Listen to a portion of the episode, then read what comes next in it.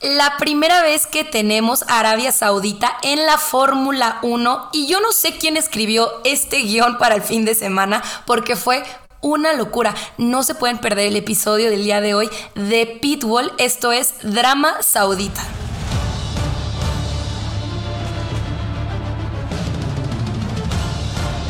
It's Friday then. It's Saturday, Sunday. What? Leave me alone, I know what to do. That's another fucking podium. Shit.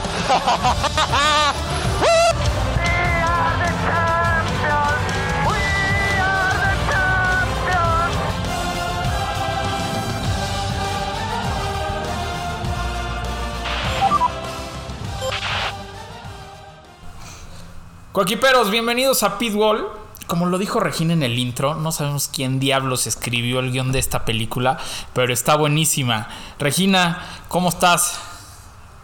¿Sí puedes hablar? Pues además de sin voz, oigan, una disculpa a todos los coequiperos que estuvieron esperando el episodio el día de ayer, por ahí avisamos en redes eh, que lo íbamos a grabar el día de hoy martes, porque aquí su coequipera Regina se quedó sin voz todo el fin de semana y apenas hoy la empecé a recuperar y dije, lo poco que me queda lo tengo que dar porque tengo de tantas cosas que hablar este episodio. Entonces, una disculpa coequiperos, pero aquí estamos. No se vayan a burlar si me sale el gallo, citoso. ya tengo aquí hasta mi tecito, Raúl. Miren que yo soy chelera. Sí, pero- Este episodio, té. Oye, oye, pero este, pero bueno, qué bueno que te tenemos acá. Eh, no importa con voz ronca, no importa sin voz, este, te necesitamos en Pitbull. Eh, Regina, déjame, te platico qué vamos a tener hoy. Vamos a dar nuestra opinión, obviamente, de todo lo que pasó dentro del Gran Premio de Arabia Saudita. Vamos a decir los standings porque están buenísimos. Obviamente la previa del Gran Premio de Abu Dhabi o del circuito de Yas Marina y el chismecito del paddock que siempre, siempre les encanta. Eh, ¿Te parece si empezamos platicando lo que pasó este fin de semana? Porque fue muy polémico todos los días. Fue muy polémico, pero a ver, yo quiero empezar diciendo algo, ¿no? Se esperaba. Sí, a ver, sí. es un circuito nuevo que tenemos en la Fórmula 1, que es callejero y que los circuitos callejeros son mayormente conocidos por lo angosto que son. Y además nos venían prometiendo que iba a ser el circuito con velocidad más rápida de toda la temporada. Entonces, realmente creo que sí se esperaba la bandera roja, el Virtual Safety Car, los Safety Cars y todo lo que pasó este fin de semana. 100%, pero te, te voy a decir una cosa. Se esperaba todo esto, pero no sabíamos cuánto drama. ¿No? O sea, sí fue... Ah, no, bueno, híjole, tanta polémica, ¿no? O sea, creo que fue una carrera más que dramática, polémica. 100%. Y dramática también. 100%. Eh, pero bueno, obviamente empezamos con, con un viernes que, que la verdad es que los coches parecía que nosotros habíamos dicho que íbamos a tener muchos errores, que íbamos a ver accidentes y nada.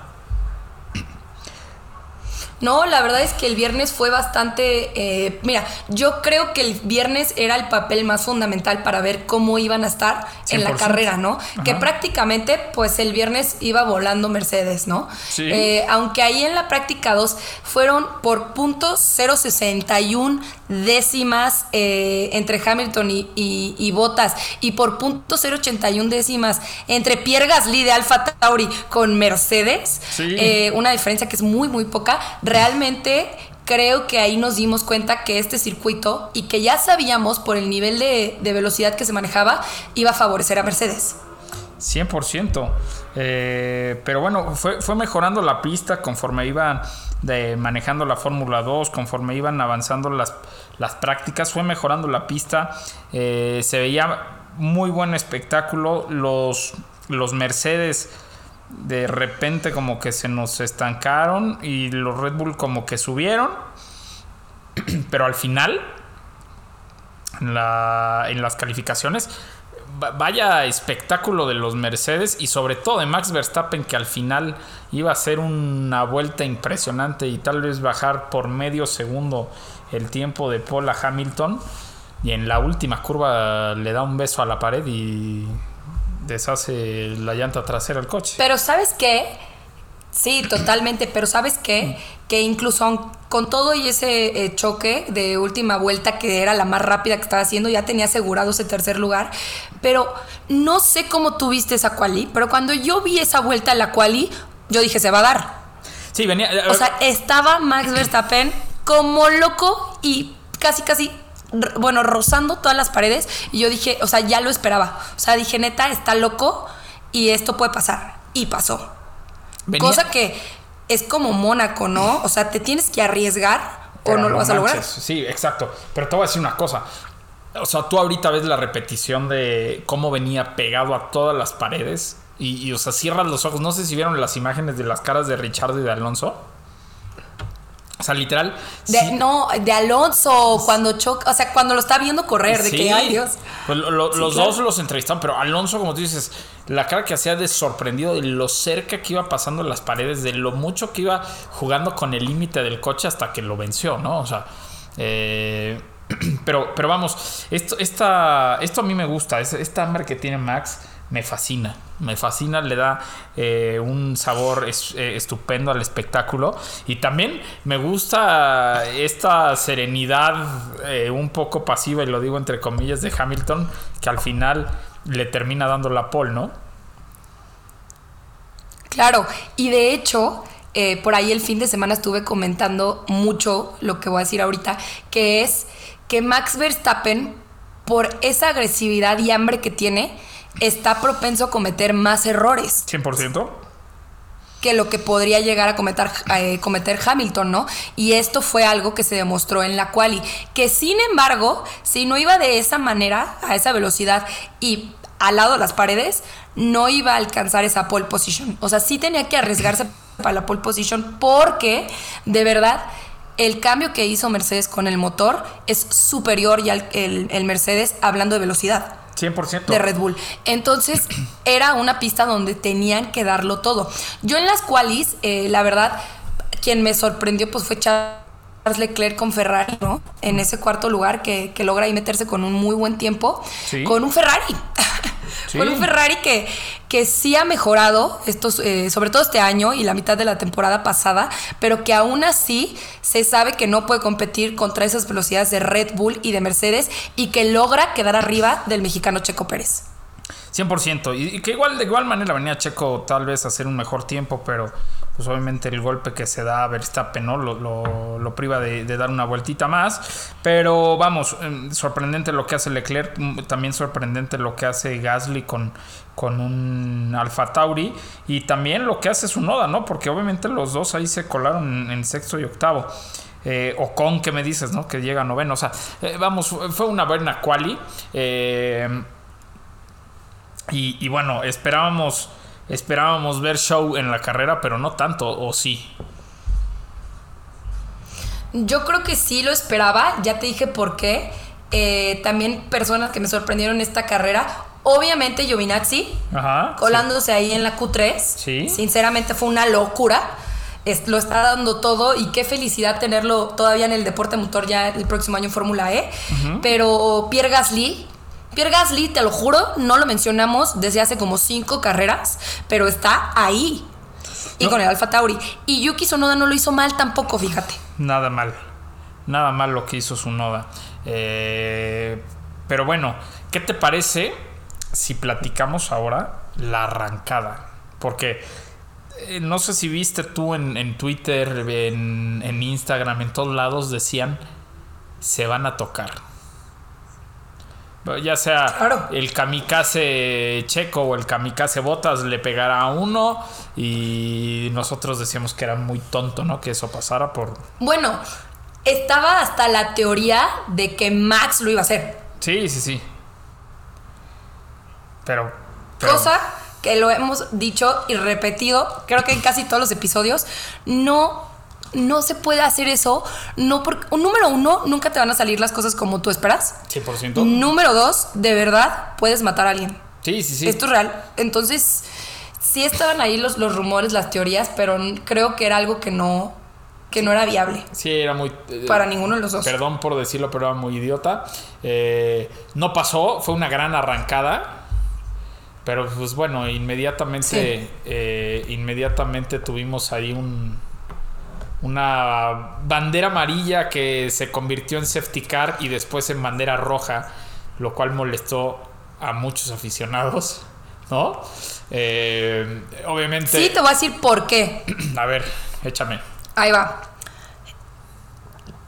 Eso de las banderas amarillas se empieza a poner muy interesante eh, por el hecho de quienes iban a cambiar neumáticos, Sí. ¿no? Por los que habían empezado, por los nuevos que querían. Entonces, por ejemplo, personas que, que fallaron, bueno, no fallaron porque no se podía esperar que iba a ser bandera roja, ¿no? Si ya lo habían, bueno, yo no lo esperaría. Eh, des- para Hamilton con, esas, eh, con esos neumáticos eh, y luego Red Bull dice, no, nos arriesgamos porque es muy probable que vaya a haber otro safety car y podamos ya para nosotros y adelantar en este tiempo. Y en ese momento ya se viene la bandera roja, paran la carrera y aquí es donde yo he estado en contra toda esta temporada que hemos tenido banderas rojas y de la pasada también. No me gusta que se puedan cambiar neumáticos en la bandera roja. Porque quieras o no, es suerte y benefició a Max Verstappen durísimo. Y no nada más a Max, a todos los que no ¿Cómo ha beneficiado a Hamilton antes?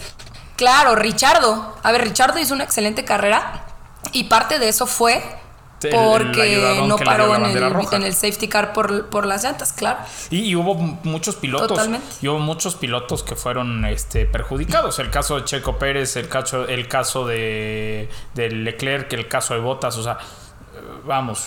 De botas, de Norris. Norris. ajá. de Alonso, Latifi, Verstappen, este, bueno, Verstappen, perdón, este cambia este ya después en la 13, pero pero sí, o sea, yo no estoy de acuerdo que se puedan cambiar los neumáticos en la roja, pero pues nos dio algo mucho más interesante que ver. Totalmente de acuerdo. Después una rearrancada, lo voy a decir así, magistral de Max Verstappen. Eh, De Max Verstappen. Hace- Qué locura esa re- arrancada, hace una mague que se va por fuera y de repente se le mete por Se la come cuerda. a Hamilton, pero Como niño pero así chiquito. de ahí te voy. Sí, sí, sí. O sea, y te me quitas. Y te me quitas, literal. Eh, o- hubo un. Ya después en esa rearrancada, pues fue el caos, ¿no? ¿no? Empezó. Sí. y ahí es donde todo mundo, fanático Leclerc, empieza a odiar a Leclerc, fanáticos de Checo. Pero, Eh, pero les voy a decir pero una te cosa. voy a decir algo. Pe- bueno. Yo digo que, que Checo tuvo la culpa. Claro, claro. Checo, Checo fue inconsciente, fue atrabancado, fue. A ver. eh, Es que les va a caer gordos coquiperos, pero Checo fue muy tonto haciendo eso. Eh, No había espacio, sabían que no había espacio. Iban tres coches rueda con rueda. Obviamente se tenían que enllantar y pasó lo que pasó. Vean la arrancada de la rearrancada de Checo y vean la rearrancada de Botas. Botas incluso pierde uno o dos lugares y Sí. después los va recuperando Pero- con el ritmo. Exactamente, pero son de esas rearrancadas que. ah, ya me estoy empezando a caer sin voz, ¿eh? no, son de esas rearrancadas que. que ahí habla de lo sereno y del- de la experiencia que tiene Bottas y, y Hamilton, ¿no? Pero que es, a también ver, la tiene ya me pasó. Sí, pero pues no lo demostró. ya me pasó, me espero y en dos vueltas ya le doy con el DRS y ya lo puedo rebasar, porque además tienen un coche más rápido, ¿no? Pero Checo Pérez, por esa hambre de comer en un, a ver, súper angosto, queda en el sándwich y además ocasiona esto un choque fortísimo, probar fortísimo, de, de George Russell y Nikita Mazepin. O sea, de milagro también no les pasó nada, ¿eh? Sí, sí, sí. Oye, y entre paréntesis, eh, qué, qué- qué bien se vio Mazepin durante todo el fin de semana, porque todo el mundo decía, en las cuales en las prácticas va a ser el primero en chocar, en las cuales va a ser el primero en chocar, y bueno, tuvo por ahí uno o dos trompos, pero muy bien. Esto la verdad es que no lo podía evitar porque eh, venían muy rápido y de repente se frenaron muy fuerte por el incidente de, Sí, de claro. Charles y Checo. Pero bueno, buen fin de semana también. Sí, claro. Eh, una lástima también el golpe que se da a Mick Schumacher. Porque tampoco creo. Digo, en proporción no lo estaba haciendo mal. Y otro que lo hizo muy bien y que al final me desilusionó un poco fue eh, Nikita, de, perdón, eh, Tsunoda, que bueno, también al final le venía, Sí. le venía pegando Es que, a ¿sabes todos. qué? Venía de un excelente fin de semana, sí, pero venía de un excelente fin de semana en donde en las cuales sobre todo le fue muy bien a lo que estamos acostumbrados de su noda, la Sí. realidad. Y, y sí, a ver, venía jugando carritos chocones. Literal, literal. Otro que venía jugando carritos chocones era Kimi Raikkonen, que pues este fin de semana es su última carrera en la Fórmula 1. Pero, pero bueno, la verdad es que muy buena carrera, eh, no sé, las primeras 25 vueltas. Y después ya fue caos, fue eh, drama. ¿Qué yo quiero saber tú qué piensas, aparte de, bueno, que ya le echaste la culpa al choque de, de Checo a Checo, que yo también se la he hecho. Eh, Sí, la verdad yo sí. ¿Cómo viste esta maniobra de Max Verstappen cuando le dicen, Max, necesitas devolver la posición? Pues aquí es cuando ya empieza toda la polémica y la pelea. Yo creo que están haciendo más polémica y pelea los directores de los equipos con la FIA que lo que realmente Hamilton y Verstappen están haciendo. Hamilton y Verstappen están corriendo porque les está costando el campeonato a los dos. ¿No? Right. Entonces ya es cuando empiezan estos radios que además, gracias, Fórmula 1, que ya no los deja escuchar. Por favor, ¿no? gracias. Que o sea, gracias. Y entonces te das cuenta que realmente muchas veces ese drama y esas decisiones vienen del equipo, no tanto de ellos que quieran darse en la torre y arruinarse todo, ¿no? Eh, número uno, ¿qué pienso ya de, de Max Verstappen y de Hamilton esta carrera, no? Déjenlos correr, por favor. O sea, de verdad, déjenlos correr. Esa primera maniobra que hace Max Verstappen que devuelve posición y luego lo rebasa, de verdad fue una locura. En mi parecer, fair enough. ¿Sí? O sea, sí se podía, lo hizo. Este, tal vez agarró ahí un poco lento a Hamilton y aprovechó algo que. una ventana. Pero es que, ¿sabes qué? Yo siento, sinceramente, que Hamilton hubiera hecho exactamente lo mismo. Seguro, a ver, yo creo que en esta, eh, en esta altura del campeonato, o sea, en la recta final más bien, eh, con los puntos empatados y con lo que se está jugando, no, no puede regalar nada, no puede regalar esto. Eh, a mí, desde el momento que la FIA, en la, para la, cuando la bandera roja negocian en la posición con Red Bull, a mí se me hace pues muy tonto, ¿no? Porque hay un reglamento y creo que se debe respetar. Eh, Ma- Michael Massey salió a defender, ¿no? La negociación, simplemente pues no me la, no, yo no se la compro, no sé ustedes, porque pues existe un reglamento. Después pasa esto de Sí, la... exacto, esa es otra cosa que quería comentar. A ver, pues. Esa negociación. O sea, te voy a decir algo. Por una parte, entiendo que si lo penalizaban a Max, Ajá. cómo se tenía que penalizar por el reglamento, iba a arder la. Fórmula 1 e iban a matar a Masia. ¿no? 100%. O sea, de verdad. Eh, pero no puede salir al aire, que sabes que los radios ya salen, que están grabados, Sí. y decir, te ofrezco esta posibilidad, esta opción, ¿la tomas o nos vamos al otro? O sea, ¿cómo? Mm, sí, no. Eso es lo que me hace dudar de todas, o sea, ese comentario es lo que me hace dudar de todas las decisiones que ha tomado la FIA a lo largo de la temporada. Porque entonces, ¿por qué no lo ofreciste hace cuatro carreras? Sí, ¿No? totalmente ¿Por de qué no lo ofreciste en Francia? Porque, o sea, si, te, si ya te hiciste la fama de que estás jugando muy parejo al reglamento, Ajá. pues ni modo. Sí, aparte te- Te, te quedas, as- o sea, siguiendo el reglamento. y, y- y quedan exhibidos, quedan Sí, eh, evidenciados y Y además quedan evidenciados, te voy a decir de que estoy bien enojada con la FIA, quedan evidenciados de que al final ellos sí toman la decisión como quieren sí, no y basados que en un reglamento. entonces, exactamente, y que entonces sí puede existir y sí existe un favoritismo a Hamilton y Mercedes. Eso fue lo que hicieron. Ahora, ahí te va, sí, justo. Pero, a ver, mucha gente decía, ay, la mafia ayudaron a, a Red Bull con la bandera roja. Y la mafia ayudaron a Mercedes con la decisión. Aquí, aquí te va lo que yo pienso. Yo pienso que la FIA, este, esta temporada, este campeonato, no están a la altura de la pelea que nos están dando ni Max ni Hamilton. O sea, los- Ya se va la próxima temporada más, ¿sí, eh? sí, sí, sí. O sea, O sea, ya.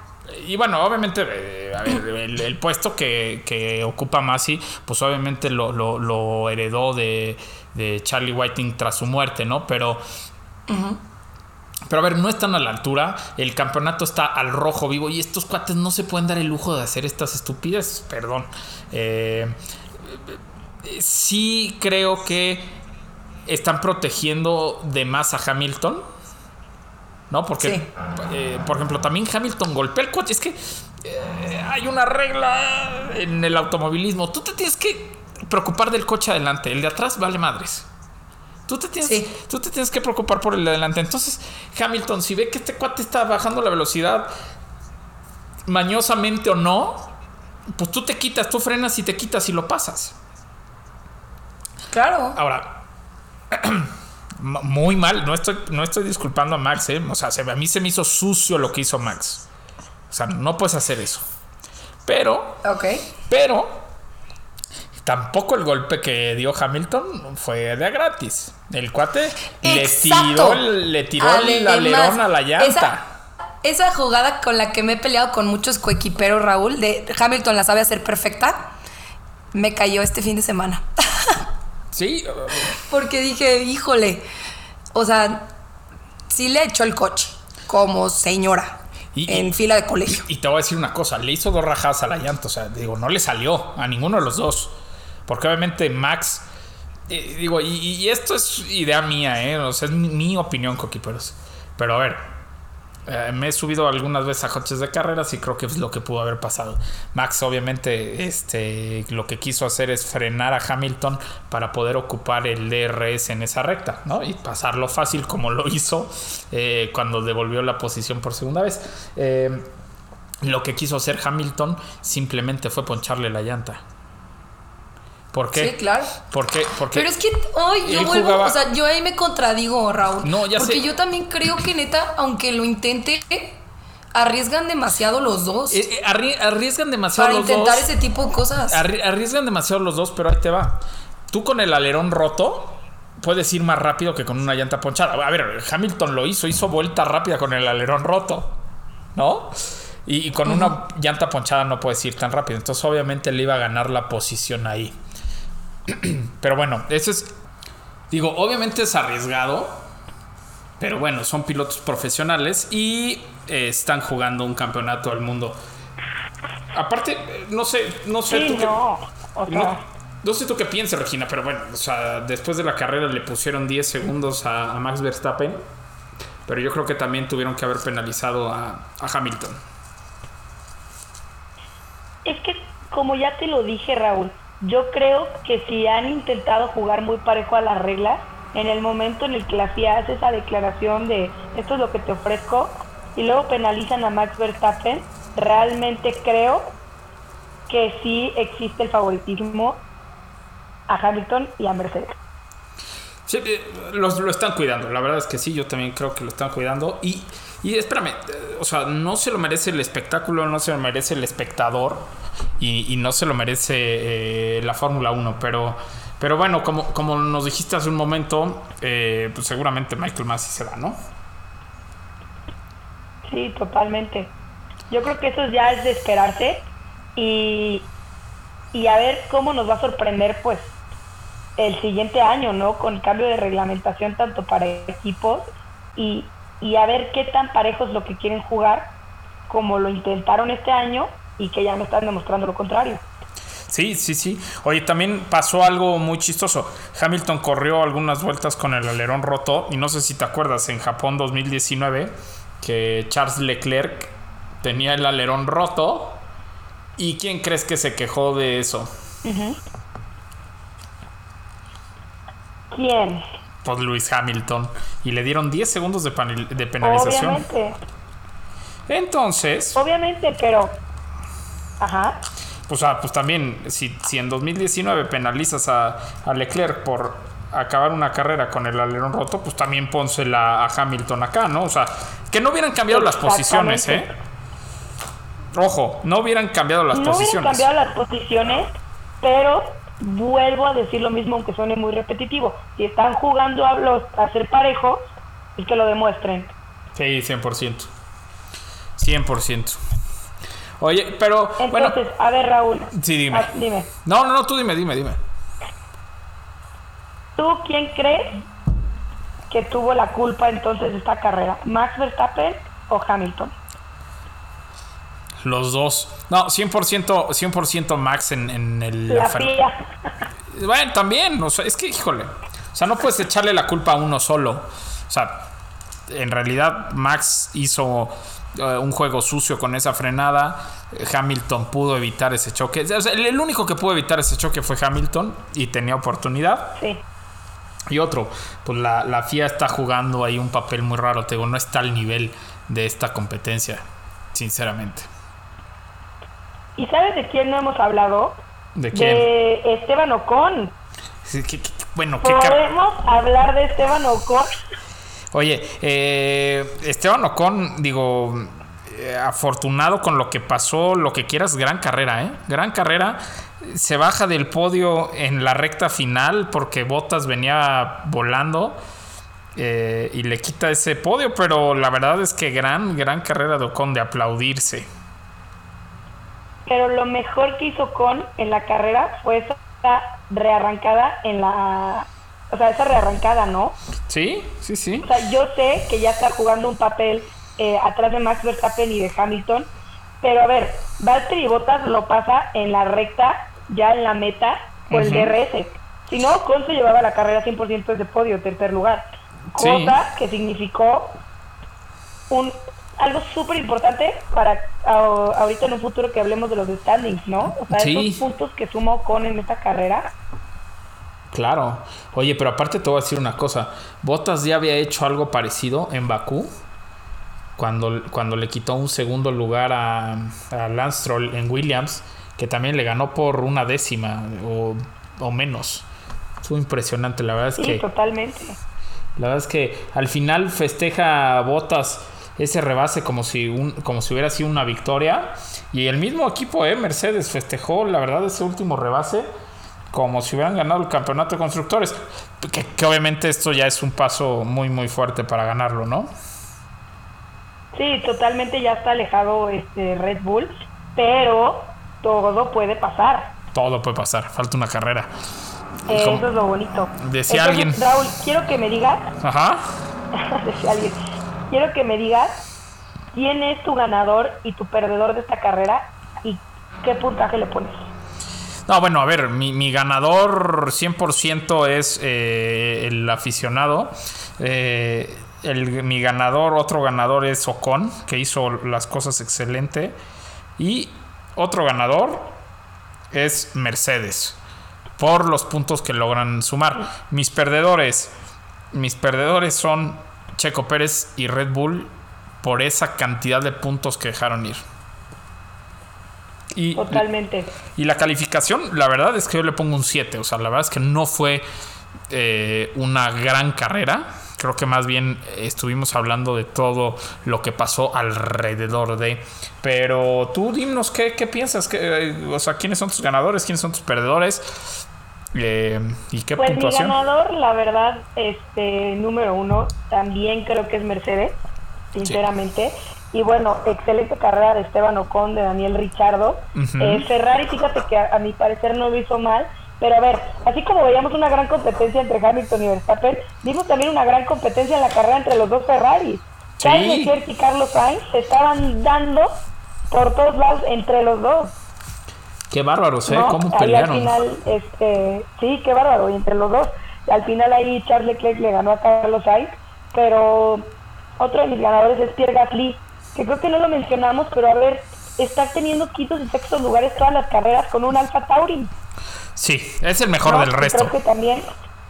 Y Antonio Giovinazzi, que También. además es su mejor posición hasta ahora, eh, en lo que va de la De la de temporada. la temporada Ujú. y además está despidiendo increíble de Alfa Romeo. Mis perdedores, sin embargo, es eh, número uno Yuki Tsunoda. Ok. Creo que después de lo que mostró el fin de semana eh, en las prácticas y en la cual y me dejó mucho de qué hablar en la carrera. Sinceramente, Checo Pérez, creo que lo que cometió fue un grave error. Sí. Y Fernando Alonso. Fernando Alonso no le fue muy bien. y miren que soy fan. Y a la carrera también le doy un 7. la carrera, exactamente, pasaron tantas cosas que dicen, eh, fue la mejor carrera del año. No, a ver, la circunstancia, el drama y, y los accidentes. Pero la mejor carrera no fue. Y te voy a decir algo que me molesta y que me tiene un poco triste.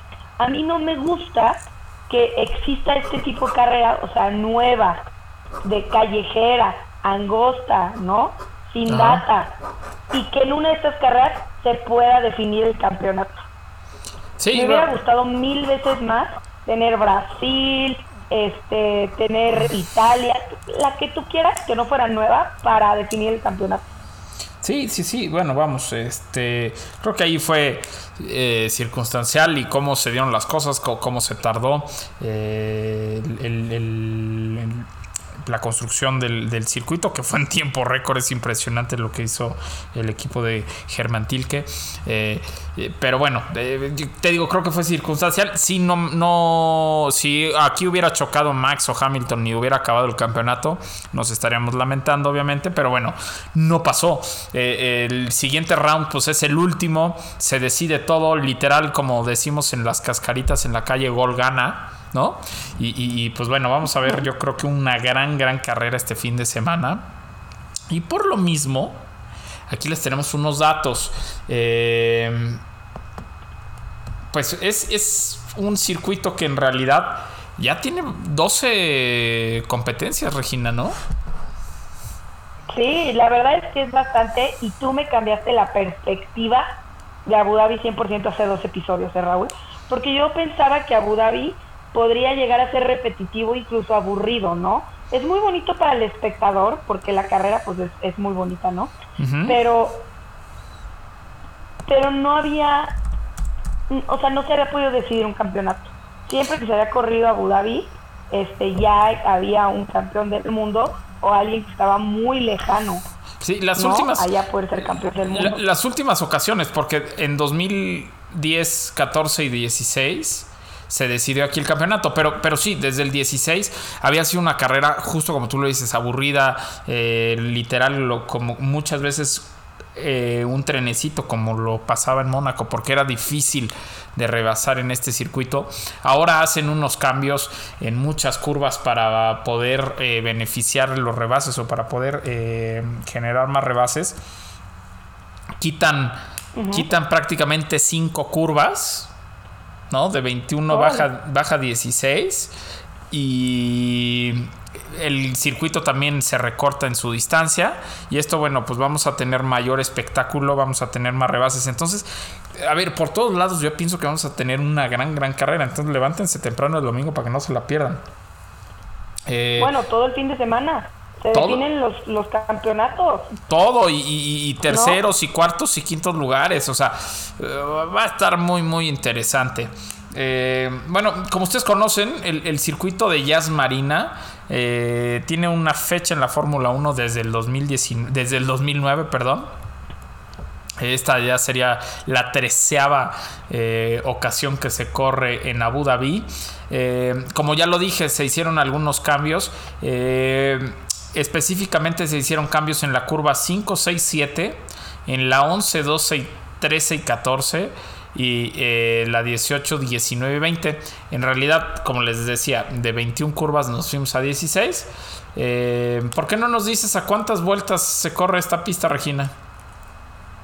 Claro que sí. Este circuito eh, va a ser una carrera de 58 vueltas, en donde se alcanza una velocidad máxima de 335 kilómetros por hora. Eh, como ya lo dijiste, eh, tiene 21 curvas, dos zonas de RS. El nivel de downforce, les ha gustado mucho este dato, es de medio a alto. Eh, es una pista en donde el acelerador va a fondo el 59% de la carrera y hay un promedio de cambios por vuelta de 56, ¿no? ¿Qué pasa? Ya teniendo esta- estos datos nos damos cuenta que es un circuito que se le puede dar, a mi parecer, bastante bien a Red Bull. Eh, sí, ¿Por qué? a ver, ¿Por qué? Te voy a decir por qué. dígame. Yo sé que la velocidad máxima es muy alta, Ajá. eh, pero Mercedes con el cambio de motor había, había estado trabajando muy bien con el downforce muy alto. Ajá. Y al bajar aquí el nivel del downforce, creo que Red Bull puede adaptarse para igualar eh, que están volando los Mercedes. Eh, eh, buen análisis, la verdad es que digo, puede ser. Sin embargo, creo que el motor de Mercedes-Benz ha sido mucho más potente en las últimas carreras que lo que pueda llegar a ser Red Bull. Digo, no, no dudo. Otros que van a traer una actualización durísima en el motor y, y a- aguas con ellos son los Ferraris, ¿eh? Eh, Sí, Bueno, eh, Es importante, pero bueno, en las estrategias obviamente eh, eh, vamos- tenemos que contemplar algunas cosas y estas cosas son el tiempo promedio de pérdida eh, en la parada de pits es más o menos 22 segundos. El consumo de combustible por vuelta es 1.85 kilogramos por vuelta y los compuestos que eligió Pirelli la Fórmula 1 para esta carrera son los más suaves. Eh, C3 para la dura, C4 para la media y C5 para la suave. Entonces, eh, creo que podríamos llegar a ver dos paradas, no lo sé. Eh, es que es muy difícil porque a pesar de que con la misma estrategia se corrió la, la temporada pasada, estos cambios en, en las curvas, en las pistas, se me hace que desgastarían más las llantas porque son curvas donde van a ir más rápido y se exigiría más a las llantas. Pero bueno, eso lo veremos, lo veremos ya el, el sábado, eh, en- entre viernes y sábado. Eh, después, eh, la presión de neumáticos será de 23 PSIs adelante y 20 atrás. Y tenemos una probabilidad de 40% de que salga el safety car. alto. Alto, La sí. verdad es una probabilidad alta, ¿eh? ¿Quién Siempre. será el primero? No, pues quién sabe, ¿eh? Pues mira, ya platicando un poquito más sobre este, este gran premio, más que el circuito, ha sido un gran premio en donde se ha decidido tres veces el campeonato, ¿no? En 2010, en 2014 y en 2016. Ese campeonato de Hamilton y de Rosberg que estuvo, híjole, cómo es. Ah, eh, Solamente que eran equipo, entonces era otro sentimiento. Sí, 100%. Oye, eh, este dato está buenazo. Los únicos pilotos que han podido ganar en esta pista sin ser campeones del mundo son Verstappen y Bottas. Y ojo, porque Y Verstappen. qué bueno que Verstappen ya está ahí. Exacto. Porque significa que ya ha tenido una victoria en este, en este circuito, que puede llegar a tener otra victoria y que ahora sí vienen empatados, Raúl. Vienen empatados con ese punto 5 que me molesta en la tabla, pero Sí. que lo tienen los dos.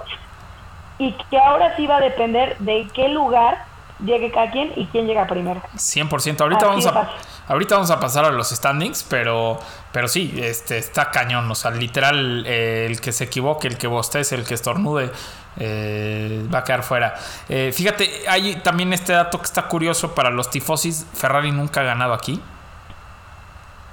Entonces, este, pues tampoco creo que este año ganen. ¿No?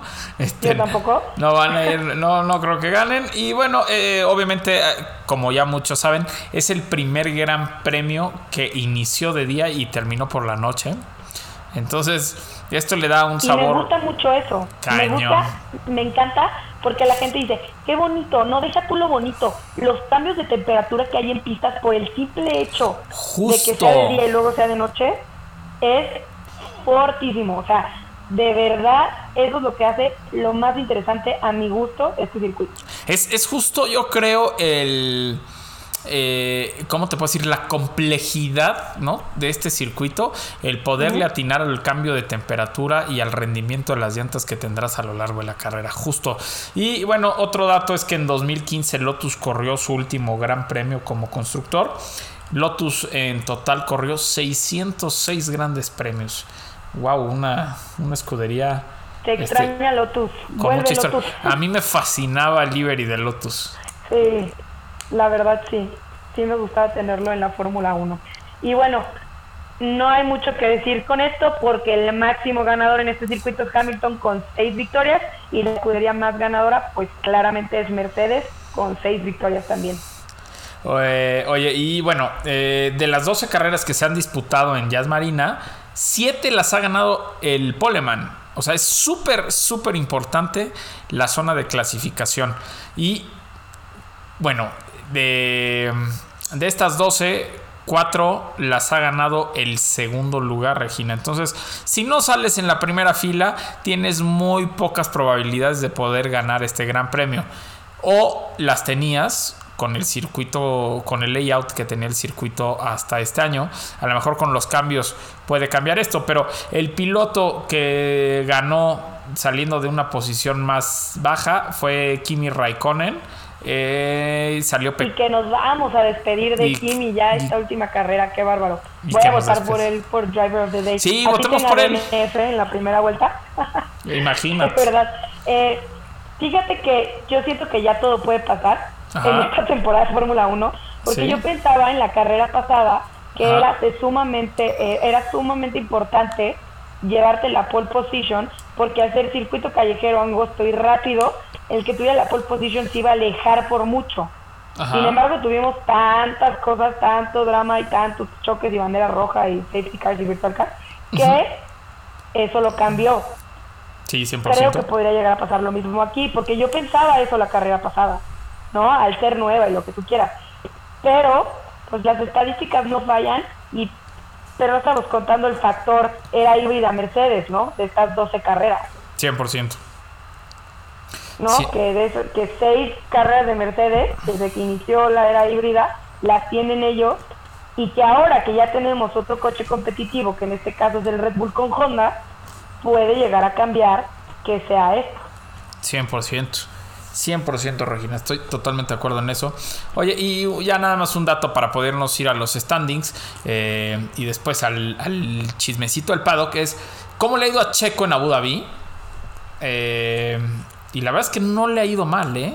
O sea, para los Normalón. coches. Para los que ha tenido. ah, Exactamente, exactamente, es lo que iba a decir. Porque tú ves estos números que ahorita les vamos a dar y vas a decir, bueno, pues está en la tabla media, este, ahí medio subió un poco a la alta, pero no le ha ido muy bien. Pero a ver, por favor, tenía unos coches, a ver, el McLaren que tuvo no corría. O sea, de verdad era un coche que decías, ya háganle algo, pobre McLaren. Y, y luego también, a ver, Force India, este, el Racing Point de 2019 que fue un asco. O sea, realmente fue bueno para lo que tuvo. Sí, 100%. Eh, pues fíjate que de estas 10 veces que Checo Pérez ha corrido en Abu Dhabi, en un Fórmula 1, claro está, eh, siete veces ha llegado en los puntos y tres veces ha quedado fuera de los puntos. En 2020 recuerdan cómo eh, reventó ese motor nuevo que le habían puesto eh, y se retiró en la vuelta 9. Pero bueno, eh, en 2011, eh, fíjate qué chistoso, 2011 califica 11 y llega a 11. Sí. Y en 2012, Pues no chistoso, yo creo que es Abu Dhabi. sí, eh, bueno, en 2012 Creo que también. vamos a ver también muchos lugares parecidos a, a cómo vayan a salir. Seguro, seguro, seguro. Te digo, ojalá ayuden estos cambios. En 2012 califica 11, llega a 15. En 2013, otra vez, califica 9, llega a 9. En 2014, califica 13, llega séptimo. Y en 2015 tuvo una muy buena participación, Regina. Sí, cuarto. Califica O sea, cuarto. o sea, califica cuarto y termina quinto. sí, muy, muy bien. buena, la verdad. Te- Teniendo el- el Force India que tenía, ¿no? Hay que Sí, obvio. Y después, 2016 califica octavo, eh, llega octavo. 2017 califica octavo, llega séptimo. En 18 este, este fue una buena recuperación porque califica en la posición número 14, llega en la posición 8. En 2019 califica en onceavo lugar, llega séptimo y bueno, en 2020 ya dijimos, ¿no? Que, que retira. Eso ha sido como le ha ido a Checo Pérez, pero bien lo dice Regina. O sea, hay que contemplar que tenía unas, unos triciclos de coches. Y desde el 2011 al 2020, a ver, solamente no puntuó en dos carreras. Sí, exacto. En todas las demás hizo puntos. Ajá, y en la que queda fuera, pero sí, o sea, digo, bien, bien Checo Pérez. Y pues bueno, eh, creo que sería momento, Regina, de irnos a los standings. Porque esto está... No, no, no, no, qué locura. ¿Te late si tú te avientas? La lo- verdad, sí. A ver, sí, sí, dígame, Lo dígame, que- dígame. No, no, no, es que yo ya estoy emocionada, ya lo quiero decir. ¿Te avientas los de pilotos? ¿Te late? Sí. Pues en primer lugar tenemos a Max Verstappen con 369.5 puntos y en segundo lugar Hamilton con 369.5. ¿Por qué hay un primer lugar y un segundo lugar? Ahí por ahí me preguntaron y es por el número de victorias que han tenido.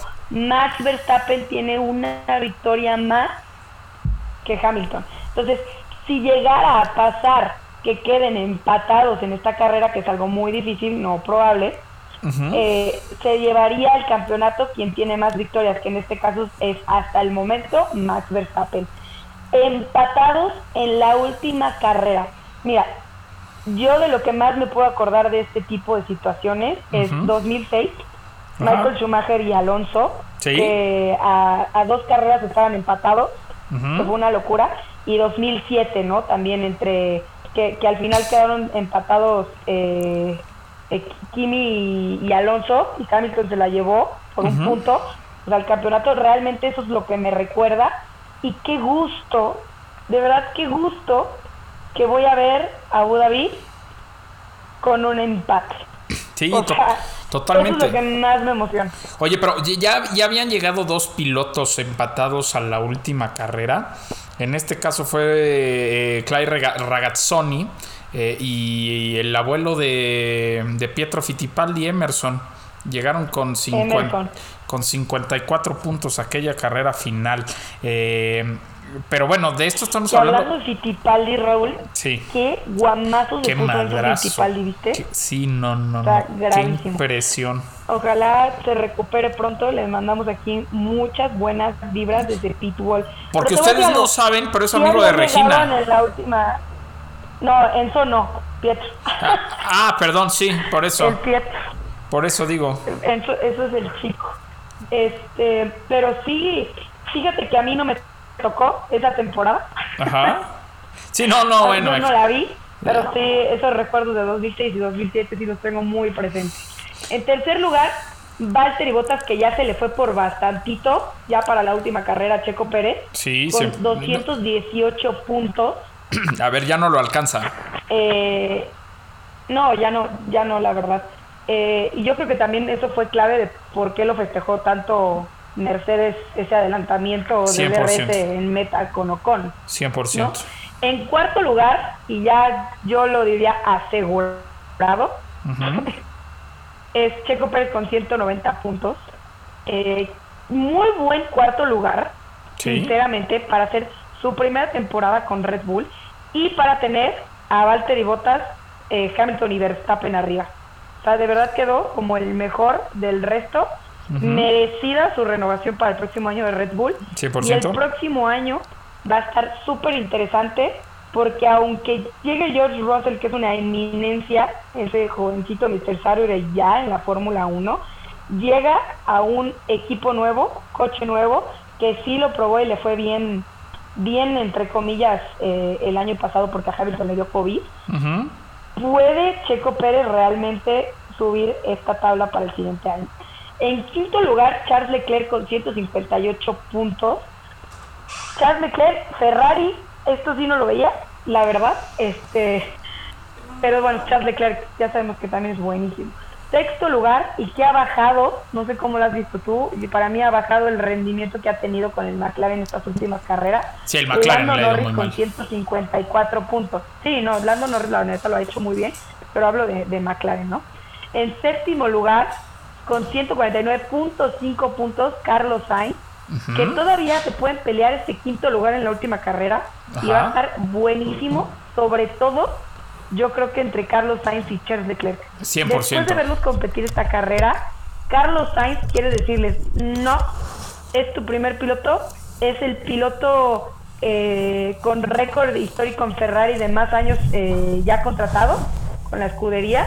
Ajá. Y yo creo que Carlos Sainz puede llegar y decirle, aunque seas el primero te gane. Quítate ¿no? que te voy, lo claro. está haciendo esta temporada, que para mí es quien se lleva el premio, a quien mejor se adaptó al coche, a quien, o sea, a su nuevo coche esta temporada, y a quien mejor le ha ido eh, hasta ahora eh, en, en retomar posiciones y en de verdad al ser su, su primer año con una nueva escudería. 100%. Después tenemos en octavo lugar a Daniel Richardo con 115 puntos. Ajá. Eh, Danny Rich mejoró mucho esta carrera, por ahí había sido una desilusión para varios, que platicamos ahí con los coequiperos. Yo creo que él no ha sido una desilusión para mí totalmente y Ajá. que el próximo año le esperan muy buenas cosas. Pierre Gasly, el noveno con 100 puntos. 100 puntos de Alfa Tauri de con Pierre Gasly, yo no lo veía venir. no, nadie. Nadie. Y en décimo lugar, Alonso con 77 puntos. También confiamos en el plan. Me sorprende. que Gran ese año, lugar. ¿eh? Gran Y año. Esteban Ocon con 72 puntos. Yo estaba muy nerviosa esta dupla de Fernando Alonso y Esteban Ocon. Y creo que es lo mejor que le pudo pasar A la a. Renault, ahora al PIN. Sí, ¿no? sí, sí, 100%. Eh, sí, en el lugar decimosegundo con 43 puntos Sebastián Vettel, que creo que lo ha dado todo para el Aston Martin que tiene. dio lo que sí, dio lo que Eh, tenía. atrás de él su coequipero, eh, decimotercero con 34 puntos. Yuki Tsunoda sin duda una decepción, pero que tiene mucho que aprender y es su primer año, 20 puntos en el lugar decimocuarto. Eh, George Russell puntuando 16 puntos en el lugar 15. Kimi Raikkonen, última temporada con un Alfa Romeo de 10 puntos, creo que se va bastante contento eh, a lo que a, a su equipo. Eh, Nicolás Latifi, 7 puntos, que no lo mencionamos, hizo una excelente carrera también este fin de semana. Ajá, Eh, sí, claro. Antonio Giovinazzi, su mejor carrera a mi gusto este fin de semana, eh, tres puntos en el lugar decimoctavo. Mick Schumacher, Mazepin y Kubica con seis puntos. Oye, eh, bueno, estos pobres que no han hecho nada de puntos, no creo que no creo que lo puedan hacer en esta carrera. Si lo hacen, apuesten porque se ganarían mucha lana. Eh, y bueno, eh, tampoco creo que el año que entra, la verdad es que creo que va a ser un año complicado para, para Haas. Sin embargo, te voy a decir una cosa, Regina. Creo que eh, ellos en 2023 van a tener un equipo mucho más competitivo por el dinero que estará llegando y por los cambios que, que habrá. Ya en el campeonato de constructores, Sí, claro. ya en el campeonato de constructores, pues eh, tampoco se ha acabado esto. Mercedes-Benz tiene 587.5 puntos. Eh, también a mí me choca el punto 5. Eh, Red Bull 559.5 puntos. Aquí está el error de Checo, ¿eh? O sea, aquí lo pagaron caro. Aquí fue donde se vio. Aquí lo pagaron caro.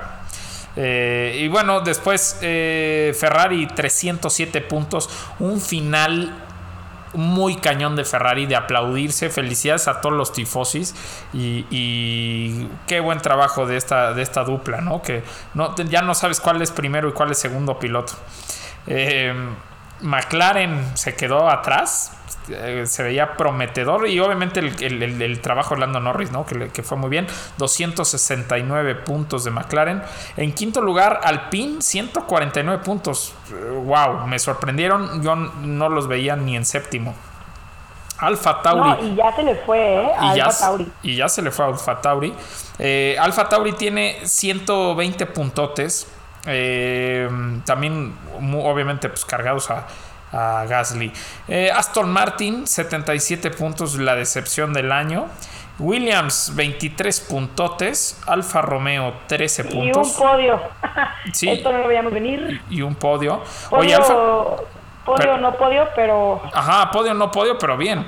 Y oye, y, y la verdad es que también gran trabajo de, de Alfa Romeo, 13 puntitos, nada mal, ¿eh? no, para nada. Yo creo que, que, híjole, es que cómo decirlo.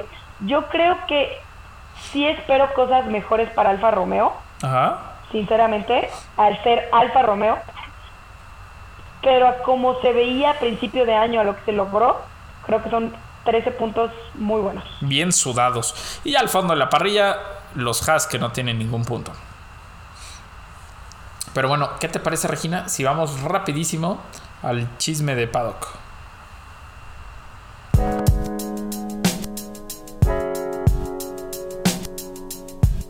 Es momento de la hora del chisme. Y después de esta presentación que a todos vuelve locos, Eh, Regina, se ha hablado muchísimo, muchísimo de las malas decisiones de la FIA. Se quejó Horner, se quejó Toto, se quejaron todos. Lo hemos Sí, yo platicado. creo que lo hemos ya platicado a lo largo de este episodio sobre todo. ¿Qué opinas? ¿La FIA realmente está tomando malas decisiones? Sí, claro. Eh, No está, eh, ya, ya lo dije, es que lo hemos dicho todo el programa. Este, no están a la altura. Creo que sería una pena que una mala decisión en esta última carrera decidiera el campeonato. Sí, no, totalmente. Y además, creo que se está notando, ¿no? Yo te voy a decir algo. Defendí a la FIA, sobre todo todo el principio de temporada, Ajá. porque creí que sí se estaban yendo al librito, ya sabes, a las reglas, al reglamento, y decir, esto no va a funcionar así, esto tiene que funcionar así, y si, y si castigamos a uno, va a ser parejo, ¿no? Exacto. Lo vimos eh, con las salidas de pista, lo vimos con ciertos rebases eh, por fuera, que sacaban, o que sacaban a pilotos, Eh, vimos carreras en donde llovían penalidades de 5 segundos, Sí. de verdad. Y yo dije, pues bueno, como que se quisieron hacerlos muy rudos al principio, Ajá. de seguir específicamente el reglamento. Y a mí no me afectaba en que siguieran el reglamento, a mí me afectaba porque había muchas acciones que la FIA penalizó a lo largo de la temporada que eran porque estaban corriendo, Sí. ¿no? Que eran situaciones de carrera, De acuerdo. que, que no se debían de haber penalizado porque estaban al límite y estaban haciendo lo que podían. Y eso me cambió un poco la perspectiva de la FIA esta temporada, porque no lo vimos en, en temporadas pasadas, en donde a lo mejor sí había una hegemonía enorme de Mercedes, pero que en la tabla baja y media se estaban peleando durísimo y no los penalizaban porque eran acciones de carrera. Entonces, más que decir que la FIA está tomando malas decisiones al momento de penalizar a los pilotos, yo creo que la FIA no se está poniendo de acuerdo, Correcto. ¿no? No sabe si, si lo tiene que hacer, si no lo tiene que hacer, si se le va a venir la gente encima, si no, eh, si Christian Horner, si Toto Wolff, eh, pero si ya fueron ellos, también tiene que ser a Mazepin, pero, o sea, yo creo que entre ellos no se ponen de acuerdo y me perdieron, de verdad se los vuelvo a decir, me perdieron la carrera pasada que le dijeron a Max que ofrecemos esto. Sí, sí, s- 100%. O sea, es que no te puedes poner a pactar, ¿no? O sea, no, no, no eh, o sea, tú como un árbitro, por así decirlo, pues tienes que decir, a ver, la regla es esta y esto se hace, no puedes, no puedes negociar. Otra cosa que no puedes hacer es, no puedes penalizar a Leclerc en 2019 por algo y en 2021 a a Hamilton no, ¿no? Siendo las mismas reglas. No puedes penalizar, no puedes penalizar a Max Verstappen por una maniobra peligrosa y a Hamilton no, ¿sí sabes? O sea, eh, Pero es que te voy a decir algo. Sí estoy de acuerdo contigo, pero ok, temporada pasada, temporada que ya pasó. Sí, si esta sí, sí. temporada quisieron decir vamos a jugar exactamente como viene el reglamento, ni modo. Te Sí. aguantas así se te venga la gente encima, te aguantas aunque tengas que penalizar a, a Hamilton, o sea, sí, 100%. Entiendo que, que si lo comparas con otras eh, temporadas todavía es más injusto, pero a ver, en esta temporada se contradijeron todo el tiempo. Sí, 100%. 100%. Te digo, y no están es a la opinión altura. respecto a la FIA. Sí, no, súper bien. O sea, la verdad es que, digo, creo que aquí la mayoría eh, opinamos igual. El tema es que algunos le van a Red Bull, algunos le van a Mercedes, algunos le van a Ferrari, ¿no? Entonces, está muy difícil llegar a una media. Pero, pero bueno, la verdad es que eh, se pone interesante. Nos- yo, yo quiero saber qué piensan los coequiperos. Estaría buenísimo que nos suscribieran. Este, oigan, yo pienso esto del caso de la FIA, ¿no? ¿Y, qué esperamos para la próxima carrera? Pues que se pongan de acuerdo, que sean congruentes con lo que dicen y con lo que piensan y con lo que actúan. Y sobre todo que no dañen al deporte y que no dañen uno de los mejores campeonatos de Fórmula 1 en la historia, porque es lo que estamos viendo, ¿eh? O sea, literal, yo sé que hay muchos coequiperos que tienen toda la vida viendo la Fórmula 1 hay muchos coequiperos que tienen poco tiempo, hay, po- hay unos coequiperos que tienen nada viendo la Fórmula 1. Estamos viendo historia, chavos. Sobrinos. Y te lo juro que yo me voy a parar en la FIA si el campeonato se decide por una penalización de la FIA incorrecta. O sea, de verdad, ahí sí va a explotar. Van a Además del mundo motor. Van a conocer a Regina enojada. Ah, Te lo juro, Raúl, que si el campeonato se define porque Max sacó un poquito de fuera a Hamilton y lo penaliza en 5 segundos, va a haber un problema. Órale, yo quiero, yo quiero ver eso. No, no, o sea, no quiero que pase eso, pero sí quiero que, que vayas a, a reclamar. Oye, Regina, pues antes de irnos, este, pues hay que saludar a mucha gente, ¿no? Que nos, nos puso en, todas las redes sociales, porque tú lo pusiste en Twitter, en Instagram, en todos lados. Sí, no, la verdad es que ahora sí quería saludar a muchos de ustedes, compensándoles que, que además de que vamos a subir el episodio el martes, lo vamos a subir tarde porque no saben la cantidad de problemas que tuvimos para poder grabar. en este caso fue mi culpa, pero eh, por ahí tengo muchos saludos. Albert Caballero dice de Oaxaca, California. Yo trabajo con Albert. Albert, te mando un saludo eh, eh, muy grande.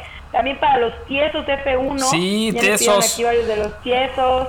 Este, vayan a seguirlos por ahí en Instagram. La verdad suben contenido súper chistoso. Están buenísimos. Eh, dice, dice Dana, fan de su podcast. Me hacen mis lunes, los escuchos de Puebla. Y mejórate pronto. Muchas gracias, Dana. Eh, Mexicali, Guadalajara, Bolivia, Morelia, eh, Ciudad de México, Salvador, El Salvador, perdón, eh, Guatemala, otra vez Ecuador, Chihuahua, eh, Ciudad del Carmen, dice Jorge, siempre los escucho.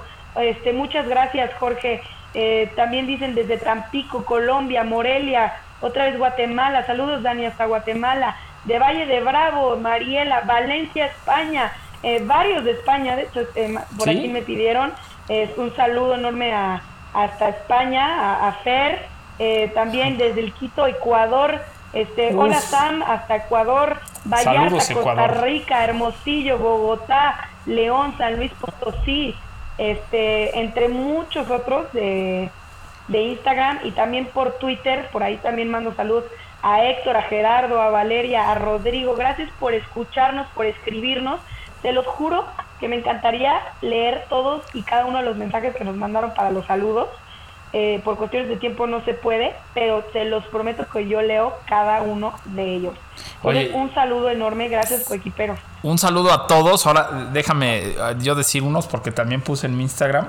Oye, dice Leo Espinosa, recuerden el club de los 2500 minutos, de los que nos han escuchado más de 2500 minutos. Leo es uno de ellos. Amigo, Hay una- varios, ¿eh? Había Hay varios, había varios, encantó. pero un abrazo a Leo, eh, que fue el, el primero que puso que estaba arriba de los 2500 minutos. Eh, también le quiero mandar un saludo al Inge, Juan Carlos, un abrazo. Eh, Jesús me pone, tío, llegué tarde. Eh, también, oye, a César, te mando un abrazo, César. Yo, mándenme saludos, tío Raúl y Regina, Giancarlo, está así en Instagram.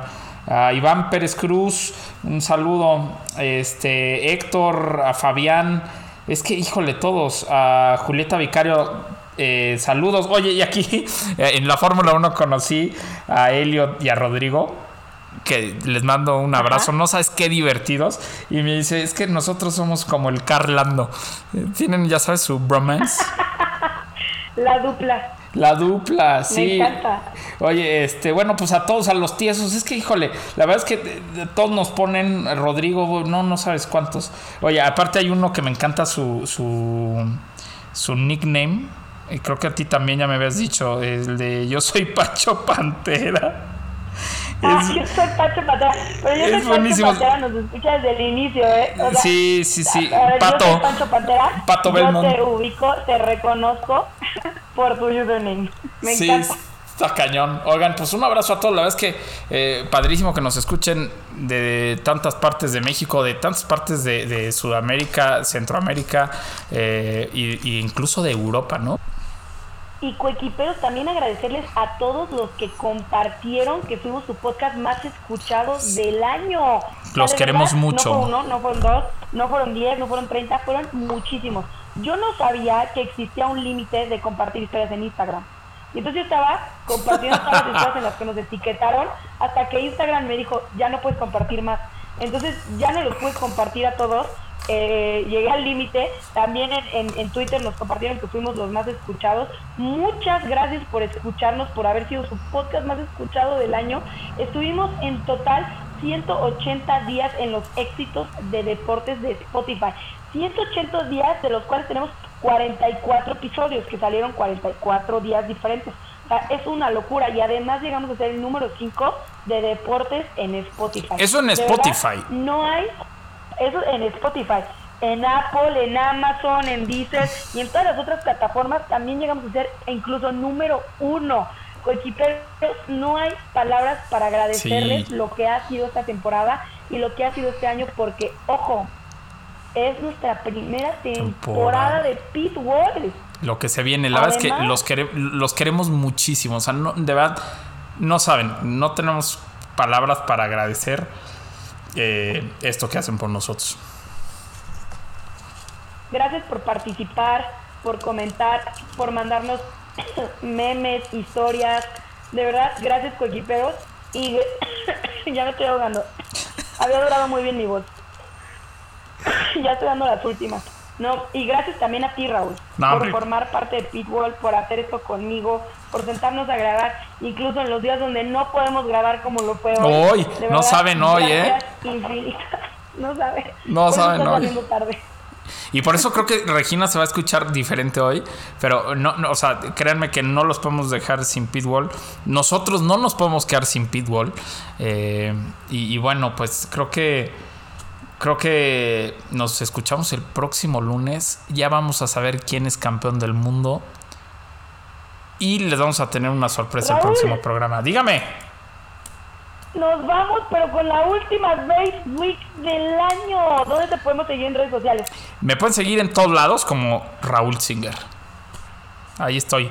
Y Y a mí me pueden seguir en, en Twitter, en Instagram como Regina Cuo, CUO, y saben que subo uno que otro videito ahí en TikTok. Hoy llegamos al millón de likes. Es una Uh, felicidades. Muchas gracias. Uh, gracias, gracias, gracias a todos ustedes los que, los que ahí compartimos TikTok. Y Y bueno, pues nos vamos. Nos escuchamos el próximo lunes, coquiperos.